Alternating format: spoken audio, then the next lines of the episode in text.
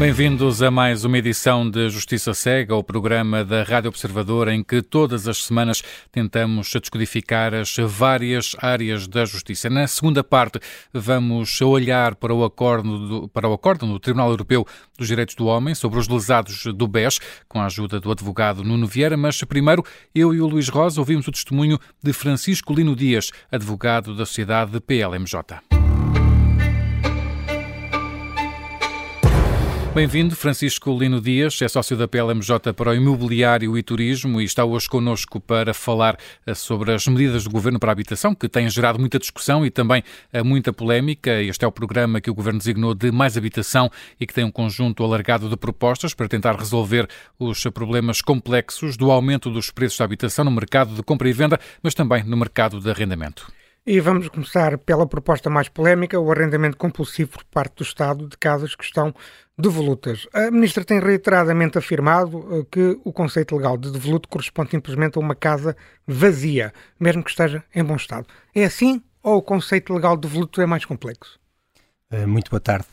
Uh, é, é de facto é muito mais complexo, sobretudo muito mais complexo aquilo que parece resultar das explicações que a senhora Ministra tem dado e que, para além de, de, de, fazer essa analogia com a casa vazia, vem também dizer que isto é um conceito que já existia, que não há aqui nada de novo e, portanto, não, não há aqui nada com que se deva nos preocuparmos. Nos, o, o, que de facto não é verdade. Eu não quero aqui entrar aqui com grandes technicalities sobre o que é que é o, o, o conceito do prédio de de facto já existia. Mas não é apenas uma casa vazia? Não, naturalmente, naturalmente que não. Eh, este, este, este conceito já existia, eh, sobretudo para, para, para, no, no âmbito da legislação fiscal e que tinha, tudo, tinha sobretudo a ver com a, a casa que está eh, desocupada há mais de um ano, mas depois sem que a lei definisse o que é que se entende por esta desocupação. Portanto, é, é, é verificado com base em indícios. Uh, ou porque não há consumos, ou porque os consumos são baixos. Uh, tem, que se, tem que se controlar os consumos da água, da eletricidade, que as câmaras parece que já fazem isso. Uh, já, já fazem isso e parece, e, e, e, sobretudo naquilo que é, que é que tem sido as explicações da Sra. Ministra, que todos os, os meios já estão à disposição e que este procedimento existe e que, portanto, não há, não há aqui nada de novo, mas a verdade é que uh, mesmo pressupondo o, o, abandono do imóvel, um imóvel pode estar, pode estar abandonado uh, por razões atendíveis e, e, e, muitas das vezes os imóveis estão abandonados até por, porque não há uh, possibilidade, porque o Estado não cria a possibilidade aos, aos, aos particulares de ou uh, recuperarem esses imóveis ou reabilitar esses imóveis.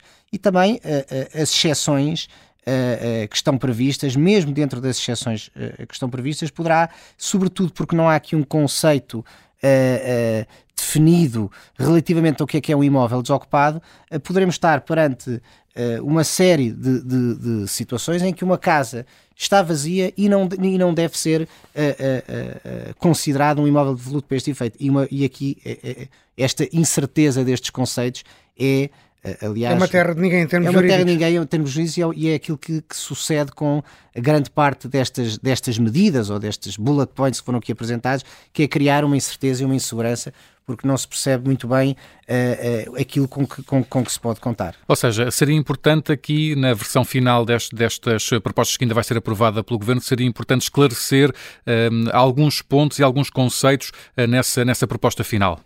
Eu diria que é importante uh, estabelecer, é, é, relativamente a todas as medidas que são, foram apresentadas, é, é, é, é, fundamental desenvolver, esclarecer, mesmo aquelas, quer dizer, há aqui medidas que, que, que, que podem, que, serão seguramente interessantes, importantes, uh, uh, mas mesmo, essa, mesmo essas é, é difícil perceber uh, como, é que, como, é que serão, como é que serão desenvolvidas. Deixa-me avançar aqui para outra questão, que é o programa do Governo. Eh, eh, este programa de mais habitação coloca em choque nesta proposta do arrendamento compulsivo e até noutras medidas dois direitos constitucionais que têm sido muito falados, o direito à habitação e o direito à propriedade. Justifica-se que o Estado queira restringir o usufruto ou queira tomar posse administrativa de um bem que não é seu para cumprir o direito à habitação. Ou seja, nas propostas do governo há aqui parece que há uma preponderância do direito à habitação perante e sobre o direito à, à propriedade. Uh, sim, uh, é verdade, é verdade e, e sobretudo, uh, importa pensar quando, quando, quando nem sequer foram esgotadas tantas outras possibilidades que existem para fazer face a, a, aos problemas da habitação, que o, que o governo venha impor de alguma forma essa, essa preponderância do direito à habitação perante o direito à propriedade. Este conflito entre, a direito, entre o direito à habitação e a propriedade privada é, é um tema complexo e sensível, envolve questões fundamentais e de justiça social, Uh, uh, e é natural que se defenda a importância da proteção dos direitos individuais, incluindo o do direito à propriedade, e reconheço a necessidade de que haja políticas públicas para garantir o acesso à habitação a todos os cidadãos. Mas de facto parece aqui existir, neste anúncio, a preponderância do direito à habitação perante o, o, o direito à propriedade. Quer o direito à, à, à, habitação, quer o direito à propriedade privada, são direitos constitucionalmente previstos, são direitos fundamentais e, por estarem na Constituição, eh, tem de facto uma tutela diferente, mais importante. E, e, e, e quando até Mas nenhum própria... deles sobrepõe um ao outro. Não, eh, não se propõe. A própria Constituição até apresenta uma proposta para a resolução deste problema, quando diz que a lei só pode restringir uh, direitos e liberdades e garantias nos casos previstos na Constituição e, e, e, quando as restrições se limitam ao necessário para salvaguardar outros direitos ou interesses constitucionalmente protegidos.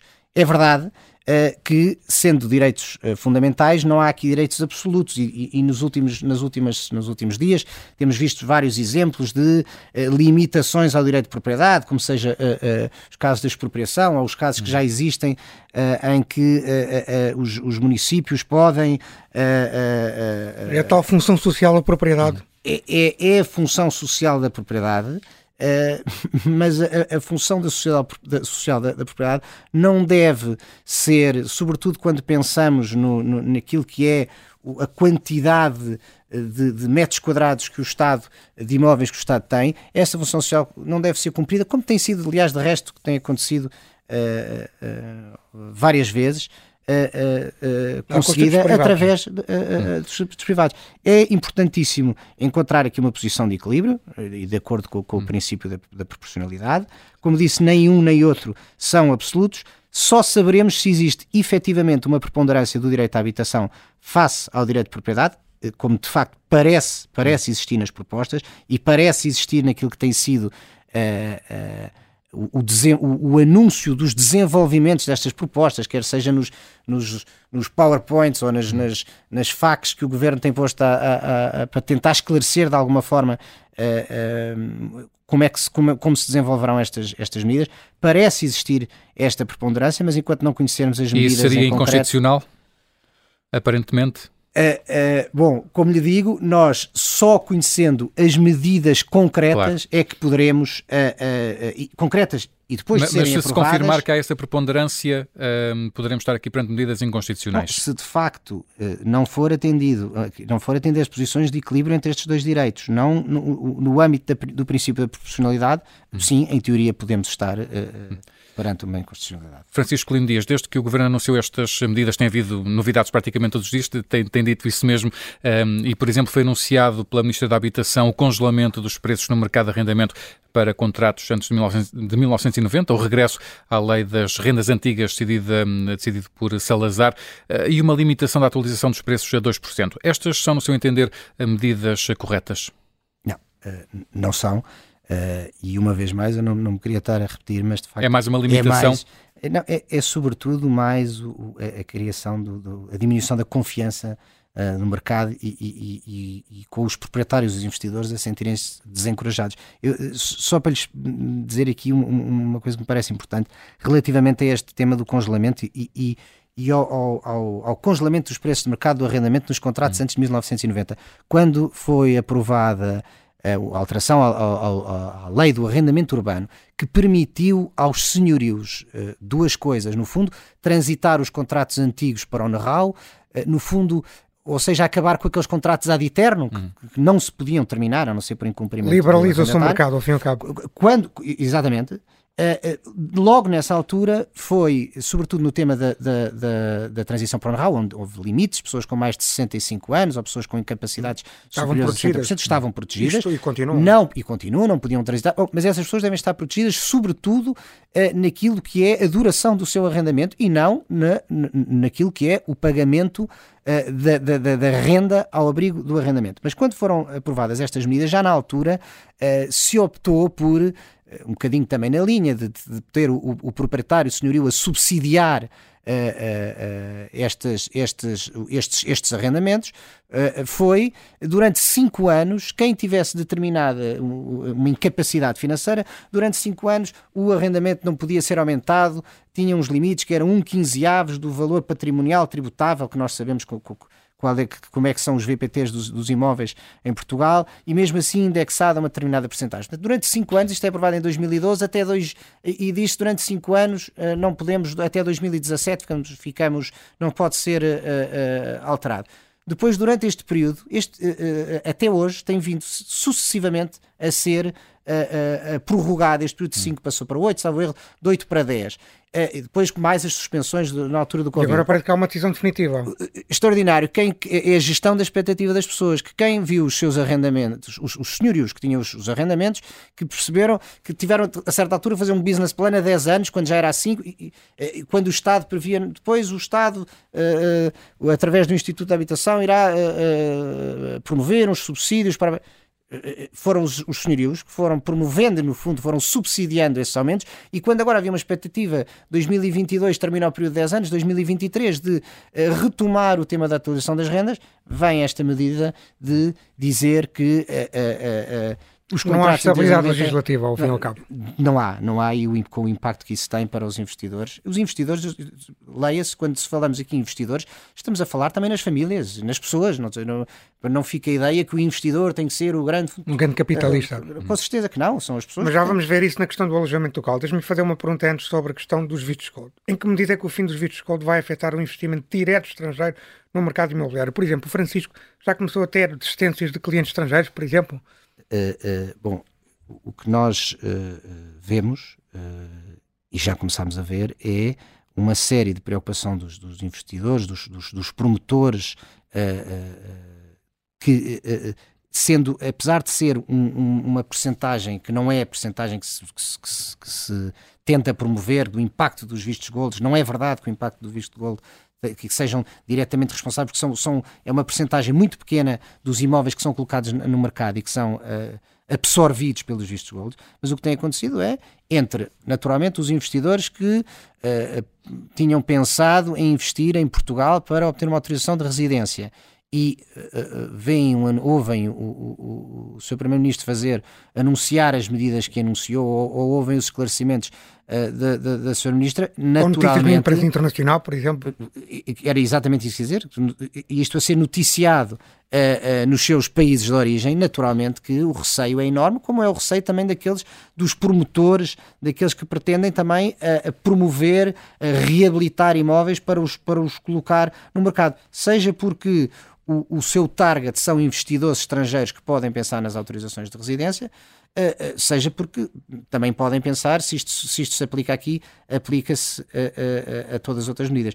Uh, há uma coisa que para mim ainda não é claro, que é sobre se este limite, se o, se o, fim do programa dos vistos gold se aplica ao, ao, ao, imobiliário habitacional, que já estava muitíssimo limitado, portanto já, já, já o impacto aqui já era muito reduzido, porque não era possível uh, investir nas zonas uh, litorais. Ou se aplica Lisboa, a investimentos mais Ou se aplica a, a, a, todos os outros investimentos, porque nem, nem as. Em hotéis, as, em, por exemplo, infraestruturas por turísticas. Exemplo, porque não é, não é claro, bem, nas medidas não é claro, mas muito pouco, muito pouco é claro, também não é claro do, do, das facas que foram disponibilizadas, porque se diz que acabou, acabou o programa uh, de, de, dos vistos gold, mas é possível uh, renovar, mas depois as renovações são limitadas ao imóvel habitacional. Uh, o que é que isto significa? Que só quem tem imóvel habitacional é que pode renovar, ou quem tem imóvel habitacional pode renovar desde que cumpra com ou coloque o imóvel no, no, no, no no mercado do arrendamento ou, ou, a sua habitação para permanente, porque depois se vem dizer não, é possível, continua a ser possível uh, uh, renovar ou fazer investimento em, por exemplo, na, na, na, na no mecenato cultural, não é claro, não é claro, não se percebe. Outra, outra questão que também tem sido muito polémica é a questão do alojamento local, que terá gerado receitas de 5 mil milhões de euros só no ano passado. O Governo está também aqui, de alguma forma, a matar uma galinha de ovos de ouro? Com certeza que sim. O alojamento local uh, contribuiu com cerca de 40% do alojamento do turismo nacional. Uh, e se naturalmente é preciso pensar ao nível dos municípios soluções que travem, que travem os excessos, e, e, e elas já existem, algumas eh, bastante radicais, mas a verdade é que já existiam e já estava a ser pensado. De Lisboa e do Porto, por exemplo. Por exemplo. Uh, uma decisão nacional uh, deste género corre o risco de afetar Uh, muitíssimo as receitas do setor, do setor do turismo, que são absolutamente fundamentais para o PIB nacional. E uma vez, era o que eu dizia há bocadinho, uma vez mais, o, o, o alojamento local é fonte de rendimento de muitas famílias, é uma, uma, fonte de rendimento adicional uh, de várias famílias e, portanto, ao, ao, ao, limitar desta forma e mesmo com medidas como aquelas que são, do ponto de vista dos benefícios fiscais, que estão a ser colocadas como a, a transição para o arrendamento uh, uh, habitacional, a isenção de.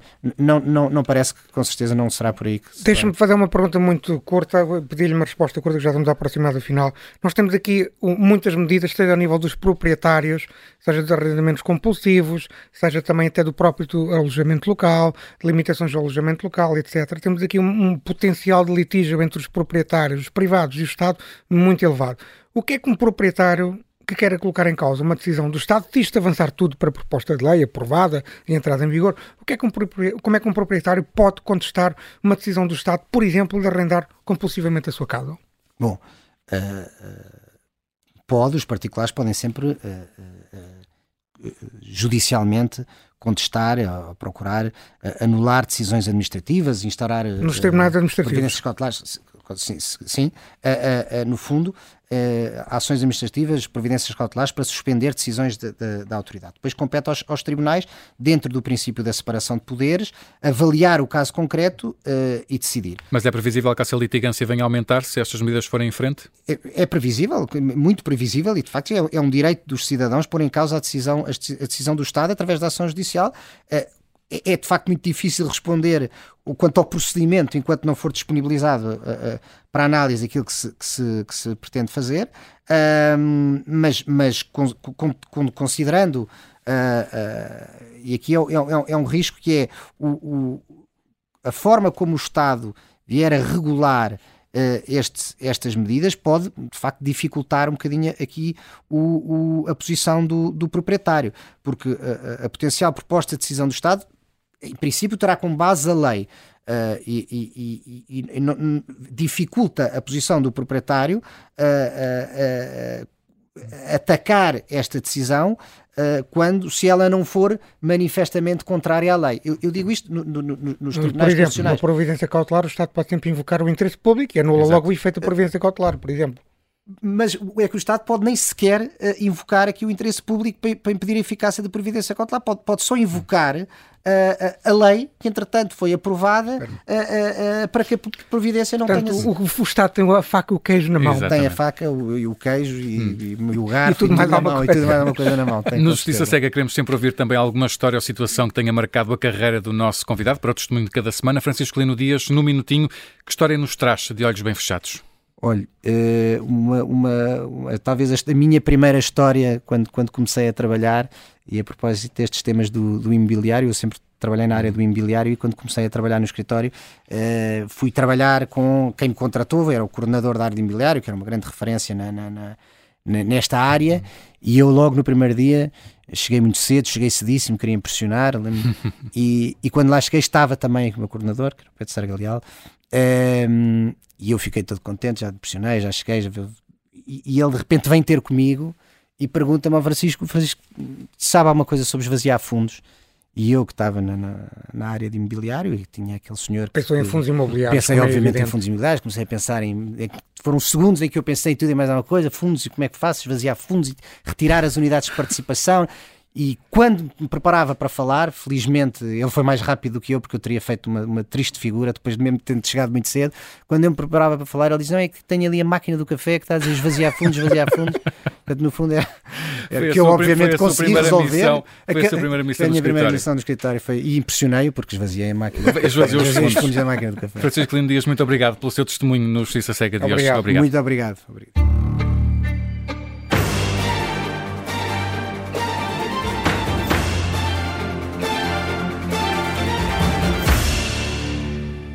E nesta segunda parte do Justiça Cega vamos contar com a ajuda do advogado Nuno Vieira para falar da decisão do Tribunal Europeu dos Direitos do Homem que recusou uma queixa de um lesado do BES. É o caso desta semana, mas primeiro, Luís Rosa, ajuda-nos a perceber, a perceber exatamente o que é que está aqui em causa hoje. Está em causa uma queixa que Diamantino Lopes, um imigrante na Alemanha, apresentou naquele tribunal com sede em Estrasburgo contra o Estado português. E porquê? Porque Diamantino Lopes e sua mulher aplicaram em 2012 poupanças de, de, uma vida, no valor de 185 mil euros, em diversos produtos financeiros aos balcões do BES. E a promessa dos comerciais do banco era tentadora, mais de 20 mil euros em juros ao fim de dois anos, ou seja, cerca de 11% de juro. Claro que Diamantino Lopes perdeu a totalidade do seu investimento, tendo os seus créditos ficado no chamado Banco Mau, que é o Banco Espírito Santo em liquidação. Isto é, o capital de 185 mil euros não foi transferido para o balanço do novo banco após a resolução do BES decidida em 2014.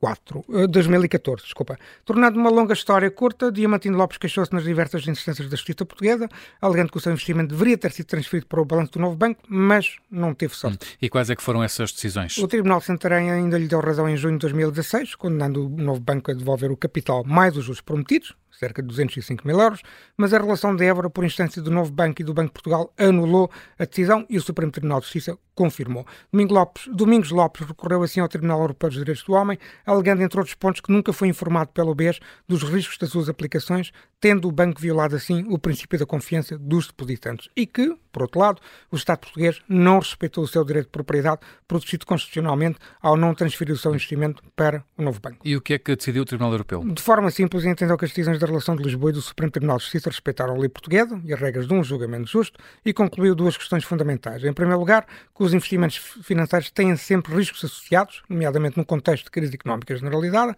e, por outro lado, que a resolução do BES cumpriu a lei portuguesa e as regras vigentes na União Europeia. E, finalmente, que a Convenção Europeia dos, dos Direitos do Homem não impõe qualquer obrigação aos Estados de cobrirem dívidas de entidades privadas, neste caso o BES. Vamos então agora para a conversa com Nuno Vieira, que é advogado de muitos lesados do BES, mas que não tinha mandato neste caso concreto, para entendermos melhor então este caso. Bem-vindo, Nuno Vieira. Vamos começar por uma questão básica. O que é o Tribunal Europeu dos Direitos do Homem e quais são os objetivos de um cidadão português quando apresenta uma queixa neste tribunal? Bom dia, muito obrigado por me permitirem participar no vosso programa. De facto, em 1948, as Nações Unidas ah, deram início a este novo conceito de proteção universal dos direitos humanos. o que é o Tribunal Europeu dos Direitos do Homem? Esta é questão. O Tribunal Europeu dos Direitos do Homem é a cúpula de uma pirâmide de proteção regional europeia dos direitos humanos. Se nós fizermos uma análise global, nós uh, temos um, eh, um, conjunto de países que uh, subscreveram a Declaração Universal dos Direitos Humanos e, portanto, todo uh, o mundo acaba por ter uma proteção relativamente a este tipo de direitos, que são direitos basilares do ser humano, mas há três grandes sistemas regionais de proteção dos direitos humanos. Nós temos o mais elaborado, que é o Sistema Regional Europeu, com o Tribunal Europeu dos Direitos do Homem a servir aqui de cúpula para essa proteção. Depois temos o sistema regional interamericano, que tem a ver com o continente americano, norte eh, e sul, e temos o sistema africano. Uh, Salta-nos aqui à vista o facto de, na Ásia, não haver um sistema regional de proteção dos direitos humanos, mas isso são outras considerações políticas. E quando, quando o cidadão português apresenta uma queixa neste tribunal, o que é que está a pretender exatamente? Quando o cidadão recorre a este tipo de tribunal, está a pretender uh, proteger-se em relação ao Estado, neste caso ao Estado português. E aqui este cidadão que. E é o Estado português por... que é julgado, ao fim e ao cabo. Sim, é o Estado português que é julgado e aqui, é, aqui bate o ponto, porque uh, se nós fizermos uma análise muito concreta ao caso do BES, o Estado português não cometeu qualquer violação contra nenhum dos lesados.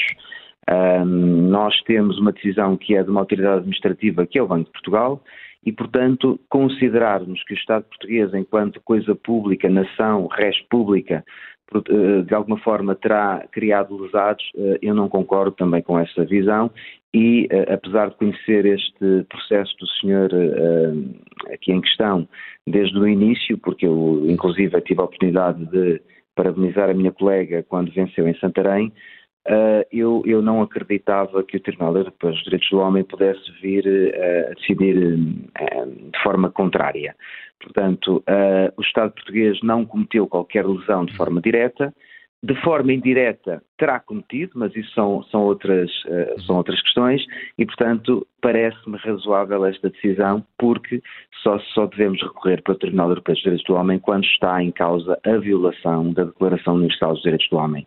Para que as pessoas entendam, se houvesse, por exemplo, uma, um julgamento injusto, se houvesse uma falta de acesso à justiça, um atraso na justiça, Uh, isso sim, agora. Uh, ficou, claro, Estado... ficou claro já, Nuno Vieira. Uh, de, de, outra questão que, que, é aqui importante, e desde a resolução do BES determinada pelo Banco de Portugal no dia 4 de agosto de 2014, houve muitas queixas apresentadas pelos lesados nos tribunais portugueses. Há casos de sucesso nessas queixas?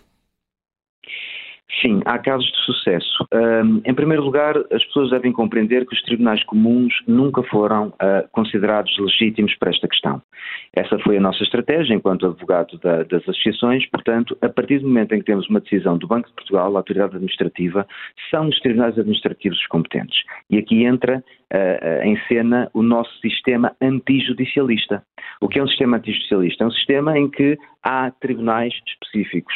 Vejam o caso concreto da Inglaterra, em que o sistema é sistema judicialista, isso quer dizer que até a rainha uh, é, é, é, tem legitimidade passiva no Supremo Tribunal de Justiça inglês, nos tribunais comuns, nos tribunais cidadãos. Aqui em Portugal não é assim. Nós temos um sistema antijudicialista com sistemas uh, especiais. Temos o Tribunal Administrativo Fiscal, temos o Tribunal Constitucional, que são tribunais especiais. E, portanto, a medida da resolução do BES teve que ser só uh, uh, configurada nos tribunais administrativos.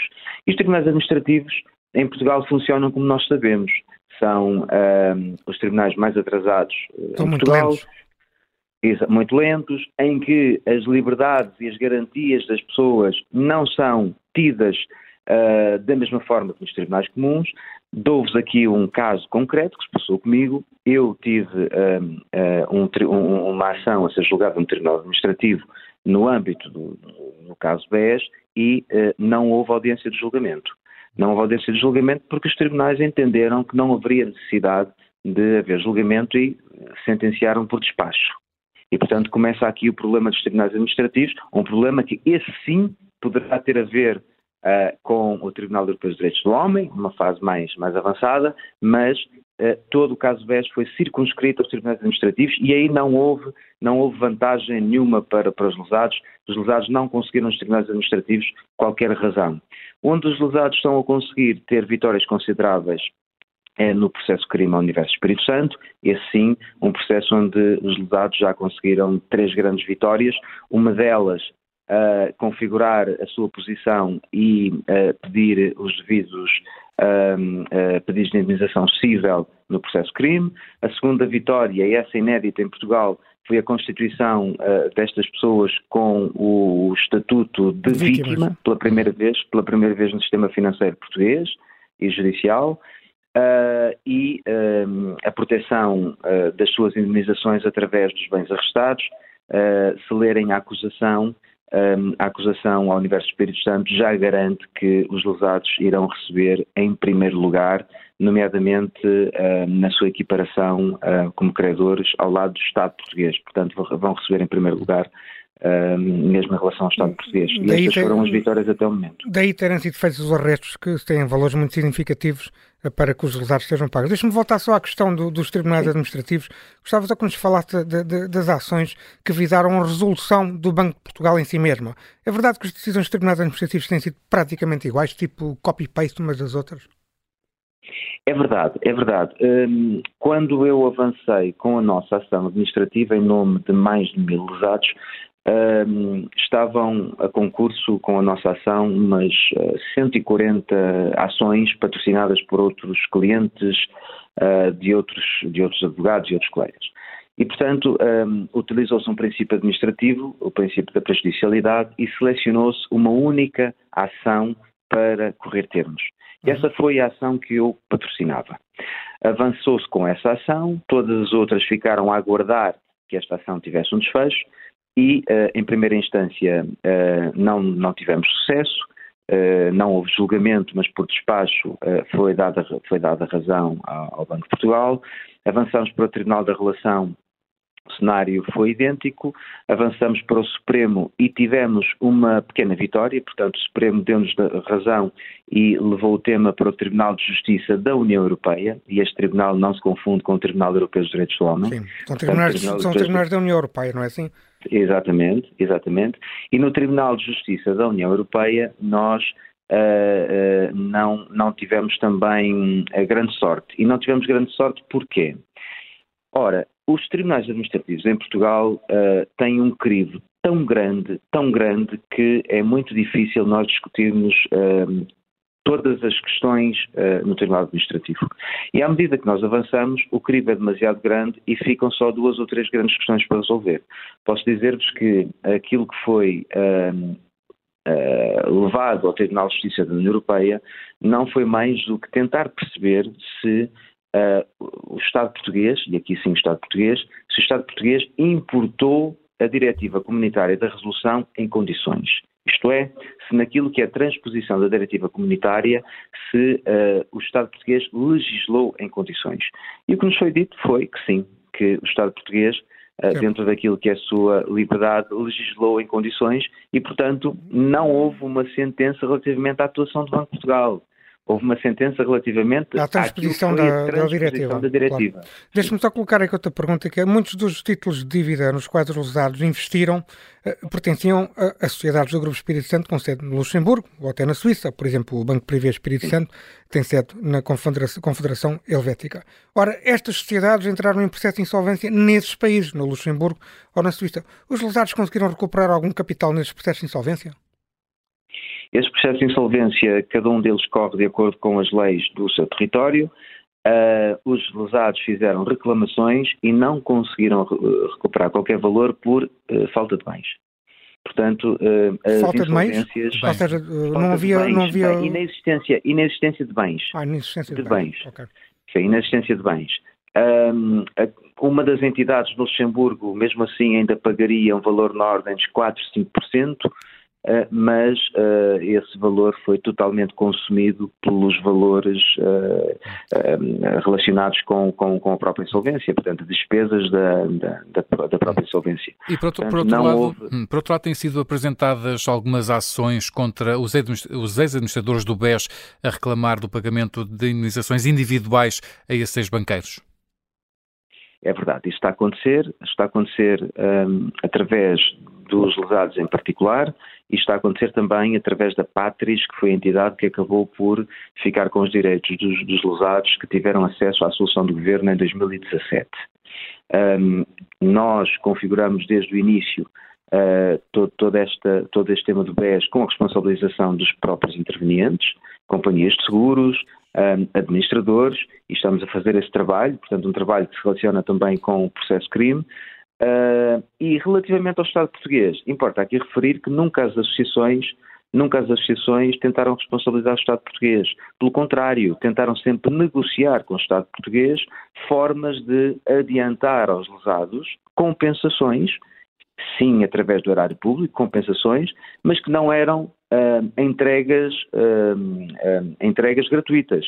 Portanto, os lesados entregavam ao Estado português os seus direitos jurídicos e conseguiriam antecipar uh, as indemnizações. E depois o Estado, através dos fundos de recuperação de créditos, iriam tentar uh, recuperar o dinheiro. Deixe-me só colocar aqui uma última pergunta. O processo de insolvência do BES em Portugal tem fim à vista? Alguma vez os lesados que não aderiram aos acordos patrocinados pelo Governo vão recuperar parte do capital investido, por exemplo? Uh, pois, essa é uma grande questão. Um, o, o, Estado português, peço desculpa, o, os lesados não, não vão conseguir recuperar qualquer valor. Na, na liquidação do, do, Banco Espírito Santo. Uh, a liquidação vai demorar uns 20 anos ainda. 20 anos, uh, caramba. E, sim, vai demorar uns 20 anos ainda.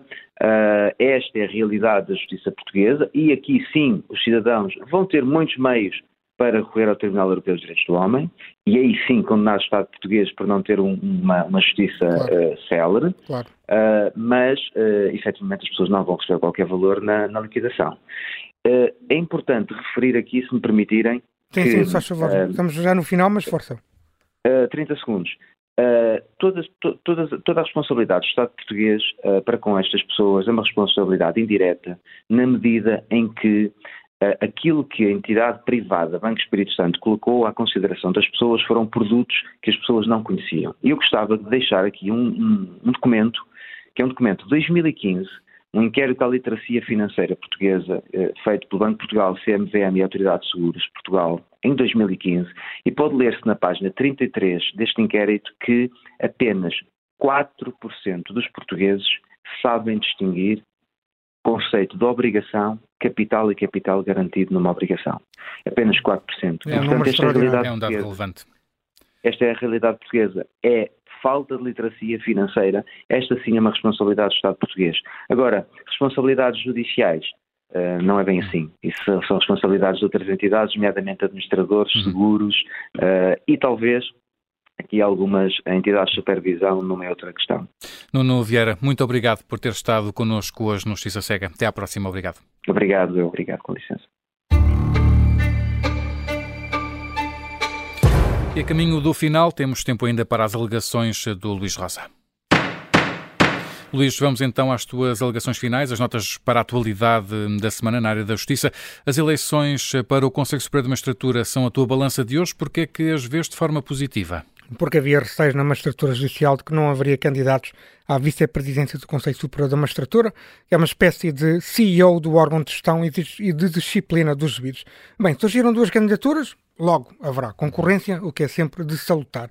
Acresce que os candidatos Afonso Henrique Ferreira e Luís Azevedo Mendes representam dois planos diferentes. O conselheiro Afonso Henrique representa a continuidade do atual vice-presidente Sousa Lameira, aliás, esse é o chefe de gabinete. Azevedo Mendes, por seu lado, é, um ex-presidente, é o ex-presidente da Relação de Coimbra, que tomou posse como juiz conselheiro esta segunda-feira, precisamente, vai tomar posse às 15 horas. É o challenger e representa uma linha, hum, porventura, mais reformista da magistratura judicial. As eleições são a 12 de abril e será uma eleição renhida. Eleições para o Conselho Superior da Magistratura que vamos também eh, acompanhando aqui no, no Justiça Cega. Eh, e Luís, Catarina Sarmento e Castro merece merece hoje uma crítica mais negativa. Porquê é que lhe atribuis a espada de hoje? Porque a Ministra da Justiça está há quase ano e meio para regulamentar a lei que irá definir o sorteio dos juízes nos tribunais. É uma lei que foi aprovada no Parlamento em agosto de 2021 e deveria ter sido regulamentada em 30 dias. Catarina Sarmento e Castro diz agora que vai ter a portaria pronta até o verão deste ano, o que fará com que o Governo demore dois anos para regulamentar uma lei essencial. São tempos inadmissíveis e que traduzem falta de investimento da justiça e a falta de sensibilidade, às vezes política, para para a justiça, porque a questão, a grande questão também é o atraso tecnológico da justiça. Só serão possíveis mudanças estruturais na justiça com uma revolução tecnológica que o governo está sucessivamente a prometer, mas que demora a chegar. Outra questão são as consequências deste atraso do governo. O Semanário Expresso noticiou que era por causa deste atraso que o caso José Sócrates estava atrasado nos tribunais. E isso é mesmo assim? Bem, não, não me parece. A SIC noticiou este fim de semana que José Sócrates já apresentou mais de 60 recursos desde que a Operação Marquês se iniciou. Salvo erro, hum. ganhou apenas dois. O grande problema é que com a lei regulamentada ou sem a lei regulamentada, José Sócrates irá sempre apresentar todo e qualquer expediente dilatório para protelar quer o início do julgamento dos três crimes de branqueamento de capitais e três crimes de falsificação de documento, pelos quais foi pronunciado pelo juiz e verrada, quer também a subida do recurso hum. do Ministério Público sobre a não pronúncia decidida pelo mesmo juiz de instrução e que subiu recentemente. E irá protelar porque a lei permite isso. Uh, José Sócrates está a lutar pela sua liberdade e longe de mim criticar que se tente defender com todos os meios que a lei lhe dá. O problema está precisamente aí, na lei. Na lei que permite que se inventem expedientes dilatórios, apresentando decisões de recusa de juiz até o infinito, como se nenhum juiz fosse suficientemente bom para decidir sobre José Sócrates, sem que nada aconteça. Em vários países europeus, estes incidentes, incidentes teriam sido liminarmente rejeitados e sem hipótese de recurso. O poder político português insiste em fazer do nosso país uma espécie de oásis judicial em que tudo é permitido a quem tem poder económico. Um sistema que tudo permite é um sistema que não funciona. É esse o grande problema da administração da justiça na grande criminalidade económica ou financeira. A lentidão da justiça de que tanto falamos aqui no Justiça Cega e a Ministra da Justiça acaba por ter então a tua espada de hoje e é com as alegações finais do Luís Rosa que termina mais uma edição do Justiça Cega. Voltamos de hoje a oito dias. Até para a semana. Até para a semana.